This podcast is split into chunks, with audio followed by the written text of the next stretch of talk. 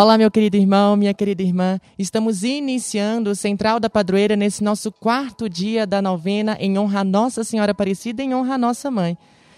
Nesse quarto dia, nós refletimos um pouquinho, tanto no nosso tema da festa, quanto na, na nossa Santa Missa, sobre as bem-aventuranças. Hoje eu convidei para estar juntamente conosco aqui no nosso Central da Padroeira Eunice, que é enfermeira da residência terapêutica, e também sua filha Laisa, também para mostrar essa força que uma mãe é, leva juntamente com sua filha para a gente poder falar também um pouquinho sobre a devoção delas, da família delas, à Nossa Senhora. Queria começar com você, Laisa. É, conta para a gente um pouquinho sobre a devoção à Nossa Senhora, dá um conselho também para os nossos jovens que nos acompanham através das nossas mídias sociais sobre como ser mais devoto e criar essa intimidade com Nossa Senhora.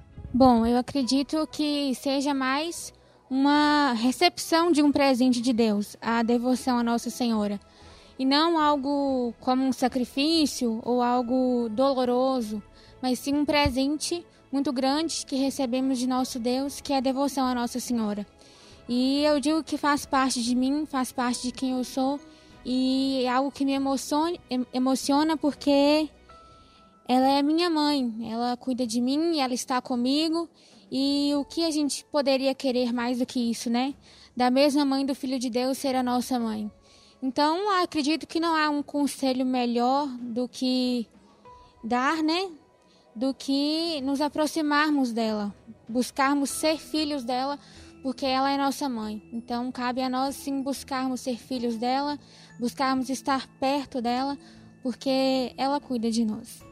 É, e pergunta a você, Nis, você como enfermeira da residência terapêutica, porque no evangelho de hoje, é, não só no evangelho, né, na homilia, em tudo que estamos refletindo hoje, nós, nós ouvimos falar muito sobre bem-aventurados aqueles que sofrem, pois eles estarão na glória próximos de Deus. A gente sabe que é, as pessoas que vocês tratam na residência terapêutica, terapêutica, perdão, infelizmente carregam esse é, sofrimento, entre aspas, é, e, e, tem essas limitações, são pessoas com limitações. Queria saber um pouquinho como que você consegue, é, e também um conselho, né, as pessoas que têm esses entes queridos em sua família, levar Deus é, a essas pessoas com limitações de modo até mesmo sucinto. Boa noite a todos, é, que bom estar aqui, né, participando da novena, desse momento para partilhar a importância da oração em nossas vidas, principalmente quando se trata de pessoas com doença mental, transtorno mental.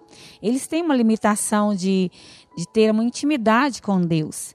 Então, cabe a nós que estamos próximos deles, que cuidamos deles, ser, além de cuidadores, ser pais espirituais também. Aquele companheiro espiritual que reza por eles, que, né, que além de cuidar, traz aquele cuidado mais que especial, que é a oração por eles e com eles.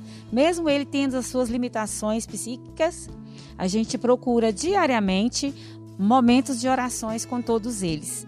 E são momentos únicos, né? Há poucos dias Padre Braulio nos visitou. Eles sentem a presença de Deus mesmo naqueles momentos de oração. Foi um momento mágico, Padre Braulio lá com a gente, a ponto de é, pessoas bem limitadas psiquicamente começarem a chorar, né? Então foi muito mágico a gente saber, né, dessa força que eles sentem na presença de uma pessoa né, é, que traz a luz de Deus nela. Né? E a gente coloca no dia a dia deles oração de manhã, é, o terço da Divina Misericórdia às três horas, né? O momento da consagração. A gente faz com eles e isso é muito vali, é, valioso para eles, né? E para nós que estamos lá também, que precisamos de uma força muito grande espiritual, porque temos que estar ali e ajudar eles com os pensamentos, com os, o jeito de ser e de viver.